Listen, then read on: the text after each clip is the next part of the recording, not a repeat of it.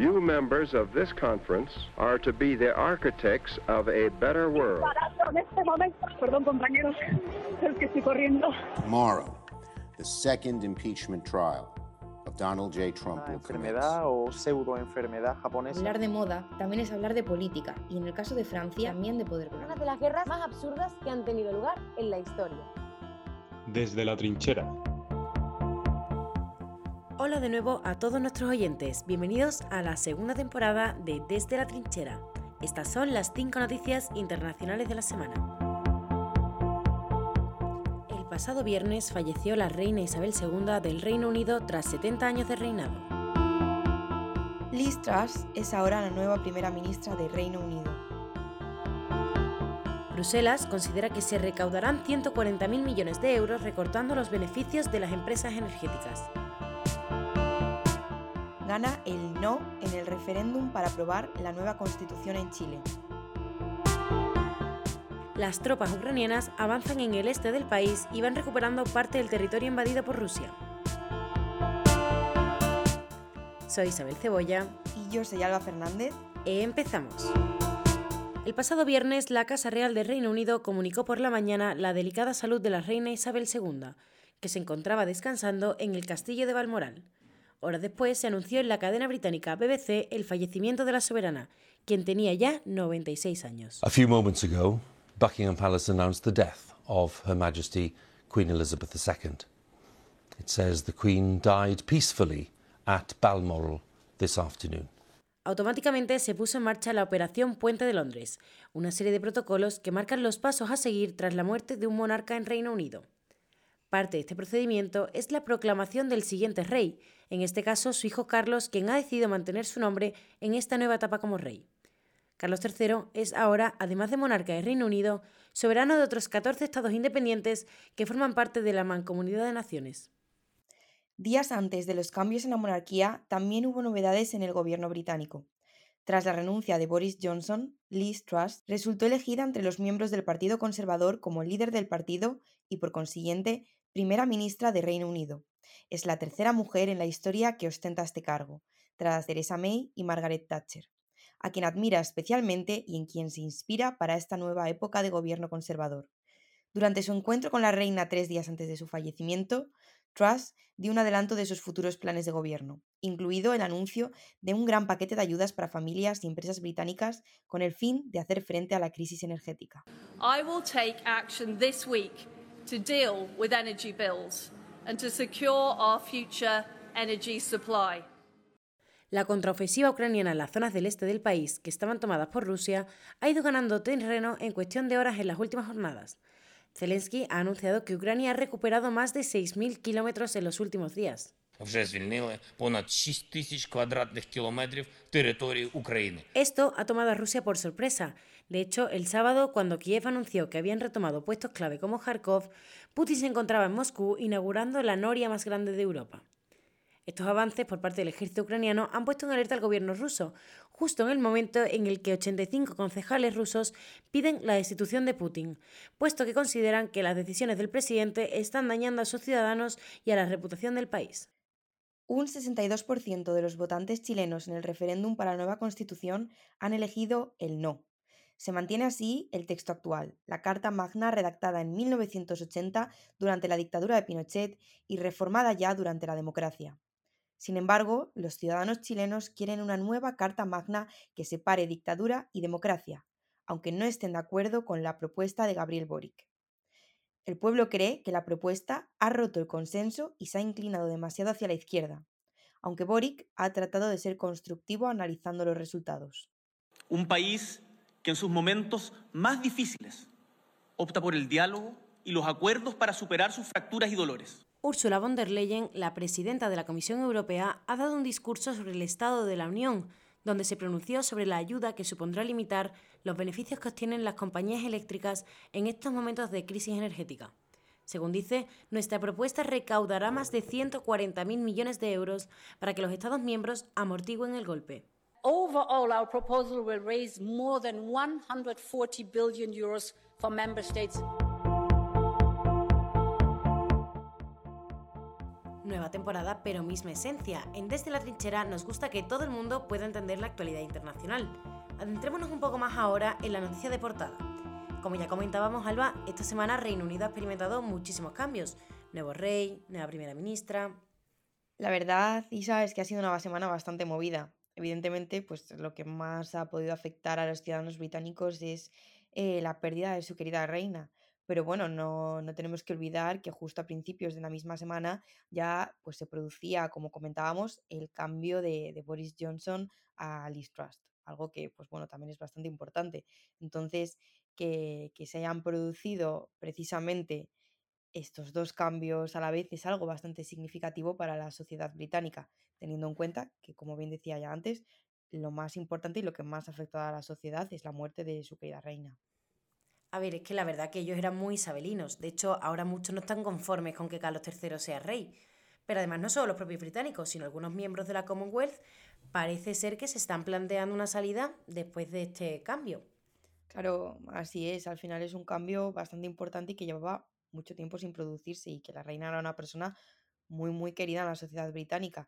Y bueno, ahora profundizaríamos más en este aspecto, pero antes de nada, creo que deberíamos explicar un poco a nuestros oyentes qué es la Commonwealth, ¿no crees? Bueno, a ver, nosotros tenemos un programa de relaciones internacionales para DAMIS en el que dos compañeros nuestros lo explican en mayor profundidad, es muchísimo más esclarecedor, así que invitamos a todos nuestros oyentes a que escuchen el episodio 27 de la primera temporada, que seguro que entiende muchísimo mejor y en mayor profundidad lo que es la Commonwealth.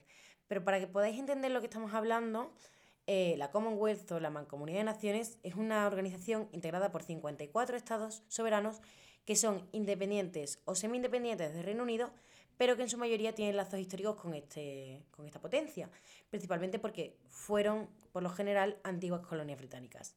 O sea que son países y estados que están repartidos por todo el mundo y que lo único que los une es su pasado histórico con Reino Unido. Esta organización se empezó a formar en 1930 con la Conferencia Imperial eh, cuando Reino Unido comenzó a reconocer pues, ciertos derechos de autodeterminación a sus colonias. Pero no fue hasta el año siguiente, con el Estatuto de Westminster, cuando ya se creó por fin la Mancomunidad de Naciones. Y básicamente esta organización, su objetivo es la cooperación, tanto a nivel político como a nivel económico, entre los Estados miembros. Pero además esto no implica sumisión a la corona británica, por lo menos desde 1950. Pero también es cierto que el jefe de la mancomunidad es el monarca de Reino Unido, así que desde hace poquitos días, en este caso, pues es Carlos III. Pero bueno, sin embargo, sí que hay algunos países de la Commonwealth que también tienen como rey a Carlos III, como puede ser el caso de Canadá, Australia, Nueva Zelanda, Jamaica, Bahamas, que bueno, al final pues son 14 países en total, además de Reino Unido, los que reconocen a la monarquía británica como si fuese suya propia. Así es, y eso es lo que venimos a comentar ahora, porque como bien dices, dentro de la mancomunidad hay algunos estados que son republicanos y otros poquitos que tienen una monarquía diferente a la británica, creo que son cuatro estados. Pero, eh, ¿qué ocurre con esos países, principalmente caribeños, em, que quieren independizarse ahora que Carlos III es su rey? Pues a ver, como decíamos antes, muchos, muchos ciudadanos de estos estados de la mancomunidad de naciones son más isabelinos que monárquicos. Así que eso está haciendo que se muestren un poco reticentes a seguir con la estructura de monarquía que mm, ahora que la reina pues ha fallecido. Claro, además, bueno, fue Barbados que se independizó en 2021 y, y pasó a ser una república. Y ahora otros países del Caribe como Antigua y Barbuda se están planteando realizar un referéndum para elegir si pasan a ser una república presidencialista. Lo mismo ocurre con Jamaica, cuyo primer ministro ha dicho que de cara a las siguientes elecciones en 2025 pretenda someter el cambio a votación popular. Claro, y además también es probable que ocurra lo mismo con Australia y Nueva Zelanda, porque en Australia ya votaron en 1999 y salió como resultado mantenerse como monarquía. Pero eh, es más que probable que la situación cambie con Carlos III a la cabeza, sobre todo teniendo en cuenta que el presidente de Australia es republicano. Y por otra parte, el presidente de Nueva Zelanda ha anunciado que si bien este cambio pues, no va a ser próximamente, lo más natural es que el país evolucione dentro de un tiempo hacia la República. Bueno, al fin y al cabo, la reina era un estandarte internacional y una figura importante dentro de la geopolítica actual. Entonces, bueno, tendremos que esperar un tiempo para ver qué ocurre con todas esas monarquías. Y bueno, ya no solo con, con esas monarquías, sino que también el fallecimiento de, de la reina Isabel ha dejado otros temas pendientes como puede ser la cuestión de Gibraltar, que se está hablando actualmente bastante, por ejemplo, dentro del panorama español. Y bueno, que luego también abre el debate, como ya bien comentabas, no solo en los estados dentro de la Commonwealth, sino quizá en otros posibles países sobre monarquía sí, monarquía no. Bueno, y antes o después también sabremos qué repercusiones tiene este cambio para Escocia. Así es, Isabel II era una persona muy querida entre los escoceses. No hay nada más que ver la despedida que se está llevando a cabo el pueblo escocés en estos días, que no paramos de ver colas eternas para, para darle el último adiós.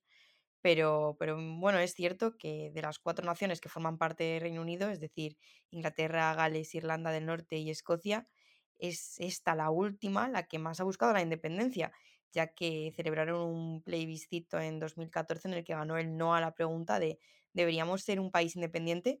Claro, pero eso puede haber cambiado después de la muerte de Isabel II, porque de hecho una encuesta que he visto antes investigando en un portal británico de estadísticas mostraba que en mayo de este año un 75% de los escoceses valoraba positivamente el papel de la reina Isabel, pero que solo un 24% tenía una opinión certera de que Carlos III fuera a estar a la altura, lo que es un número considerablemente menor. Bueno, al final ya iremos observando con el tiempo cómo se desenvuelve el nuevo rey y qué consecuencias trae este cambio tanto en la Commonwealth como en el propio Reino Unido. Pero de momento lo que sí podemos decir es que la sociedad tampoco lo está cogiendo tan bien como el cariño que tenía su madre, porque ha tenido algunos gestos que, que han producido bastante descontento dentro de la opinión pública. Sí, la verdad que no para de salir en las noticias, artículos, a mí me aparece por todas las redes sociales mm, comentarios sobre las pequeñas meteduras de pata del rey en sus primeros días. Pero bueno, que también es normal, que está acostumbrándose y que, que está haciéndose a, a este nuevo cargo. La verdad que la sociedad ahora mismo se encuentra bastante dividida entre los que le pasan estas pequeñas torpezas, como mancharse de tinta, o, y las, que, las personas que dicen que es criminal el hecho de que lleve toda la vida preparándose para este cargo y que ahora no sea capaz de ejercerlo a la perfección. Pero también es cierto que ocupa un cargo y está en un momento en el que todo va a ser mirado con lupa y es algo a tener en cuenta dentro de, del rol que, que ostenta. Sí, la verdad que a lo mejor no puede permitirse esas pequeñas meteduras de pata.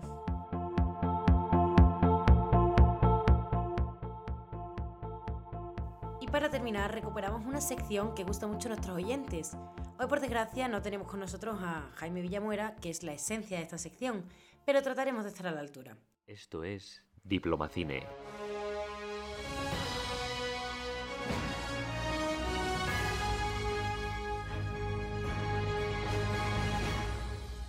Desde la trinchera.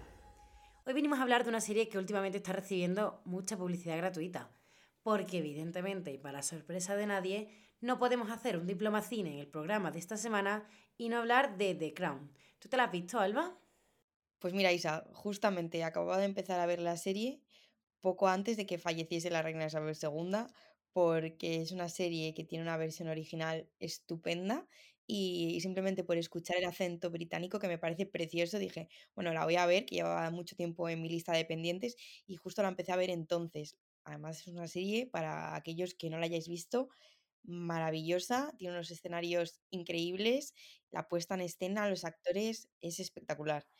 Y, y bueno, sí, al final efectivamente con la muerte de Isabel II se ha abierto una nueva página en el futuro de la monarquía británica especialmente si tenemos en cuenta que Carlos III se ha convertido en el rey del Reino Unido. Y bueno, el repentino fallecimiento de la emblemática reina pues ha trastocado la rutina de muchas organizaciones y una de ellas no deja de ser nada más ni, nada menos que el rodaje de esta serie de The Crown. Sí, la verdad es que hay numerosos motivos por los que ve la serie y de hecho uno muy popular es, como tú bien dices, por aprender inglés y el buen acento que tienen. También, inevitablemente, por el salseo que hay dentro de la familia real británica. Pero desde el punto de vista internacional, que es el que a nosotros nos interesa ahora, la serie está muy bien hecha, porque es que muestra las diferentes etapas de la historia europea y mundial, pero a través de mm, la vida de la reina, nos enseña sus encuentros con los diferentes primeros ministros que le van sucediendo y no hay duda de que merece la pena verla porque, vamos, ganó hasta Emmy el año pasado por el mejor guion. Efectivamente, es eso, justo. Y bueno, Isa, ¿tú crees que la serie ha repercutido en la imagen que tiene ahora la sociedad de la Casa Real Británica? Especialmente de, pues al final de Isabel II. A ver, desde mi opinión, creo que no existe duda de que sí. Porque, a ver, a lo largo de la historia del cine y de la televisión se han hecho innumerables películas, series, documentales sobre la Casa Real Británica. Pero yo me atrevería a decir que esta, si no ha sido la más vista, sí la que más revuelo ha causado. Pero yo creo que es por una razón muy simple que son personajes que siguen vivos, por lo menos muchos de ellos, y que además escuchamos su nombre más o menos frecuentemente.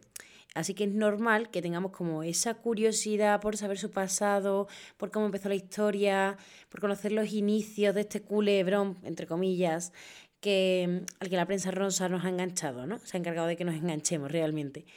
Pero por otro lado, no es que haya supuesto tampoco especialmente buena publicidad para la Casa Real, según tengo entendido, porque ellos mismos han mandado más de un comunicado pidiéndole a Netflix que especifique bien que es una historia de ficción y que lo que se narra en la serie son simples interpretaciones de lo que pudo haber ocurrido en la, en la Casa Real eh, en diferentes hechos históricos. Claro, bueno, y bueno, también al final ha influido también en la sociedad porque humaniza mucho a las personas que forman parte de la corona británica no solamente en el sentido positivo con el caso de la reina, sino también en el sentido negativo porque resalta la figura de Carlos como marido infiel. Y bueno, no podemos olvidar que, que bueno, al final Lady Di también es una figura muy querida a nivel mundial. Entonces, pues, pues sí que ha humanizado a los personajes. Y de hecho yo creo recordar que leí en un artículo del país cuando dijimos que íbamos a comentar en Diplomacine eh, la serie de The Crown, eh, que efectivamente en cifras habían hecho un sondeo y sí que habían contrastado que, que, había influido en la sociedad. También te digo, y hablando un poco de lo anterior, que aunque humanice la figura de los personajes, especialmente de la reina, yo creo que no va a llegar a humanizarla tanto como ha sido el caso de, esa aparición de la reina en la película de Paddington con, con los sándwiches de mermelada, que bueno, el otro día lo estaba viendo por Twitter, que había salido un, anuncio en la BBC que habían pedido por favor que dejasen de llevar a, Buckingham eh, sándwiches de mermelada y ositos Paddington, que ya habían, estaban llevando muchísimos, que Flores vale, pero que eso, o sea, que imagínate como una película puede humanizarlo. Y bueno, pues al final esta serie, en este caso, ha mm, influido tanto en caso positivo como en caso negativo. Ay, es verdad lo del osito Paddington. Bueno, es que el otro día además leí que la reina solo ha actuado, por así decirlo, en dos ocasiones una fue para promocionar los Juegos Olímpicos de Londres en 2012 junto a Daniel Craig, que él interpretaba a la gente 007, y mm, luego en esa escena de Paddington, que creo que era por, por sus 60 años reinando o algo así. Pero bueno, lo que quería decir es que em, realmente la serie muestra muchísimo el mundo internacional a lo largo de los años y ayuda a comprender bastante que es como ese engranaje que Reino Unido, todos sus países aliados que están dispersos por todo el mundo. La verdad que, es curioso porque en la serie podemos ver incluso viajes oficiales a países de la Commonwealth, que comentábamos antes, muestra cómo se vivieron en la Casa Real algunos hechos históricos que fueron muy importantes, como la crisis de las Malvinas, y siempre, siempre sin olvidar que es eh, ficción en gran parte y, y la verdad que es una producción que además de entretenida ayuda muchísimo a comprender este funcionamiento internacional en muchísimos aspectos, ¿no? Pero también, bueno, Álvaro nos toca un poco especular sobre el futuro de la serie. ¿Tú crees que la serie terminará en la sexta temporada? ¿O puede ser que continúe cubriendo el reino de Carlos III? Porque realmente tampoco queda mucho tiempo para llegar, o sea, muchos, muchos episodios para llegar a los días que estamos viviendo ahora.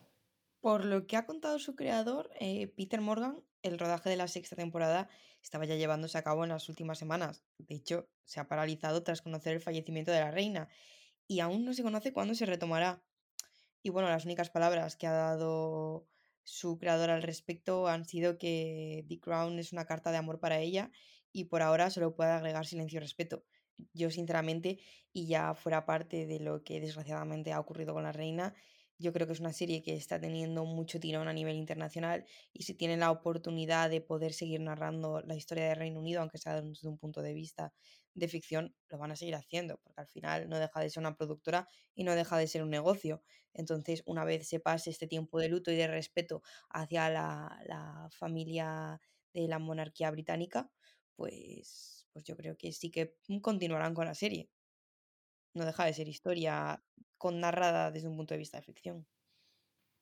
Bueno, esperaremos entonces un par de años probablemente para conocer el futuro de esta producción, pero mientras invitamos a todos nuestros oyentes a que la vean. Está disponible en Netflix, por ahora hay cuatro temporadas, la quinta sale en noviembre y la verdad es que el público internacional está muy expectante porque en esta es cuando se narra todos los acontecimientos relacionados con la muerte de Lady Di. Entonces tendremos que ver cómo tratan ese asunto en la producción.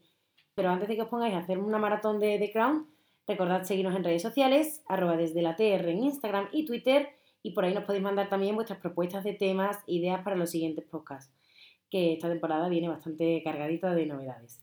Muchísimas gracias, por, Alba, por estar aquí hoy. Gracias, Isa. Mm, es un placer siempre grabar contigo y tratar temas de, de, actualidad internacional. Esperemos que el próximo sea una noticia un poco más feliz que la que hemos tratado hoy. Pero bueno, deseando volver a grabar contigo. Y gracias siempre a todos nuestros oyentes. Seguiremos informando desde la trinchera. Desde la trinchera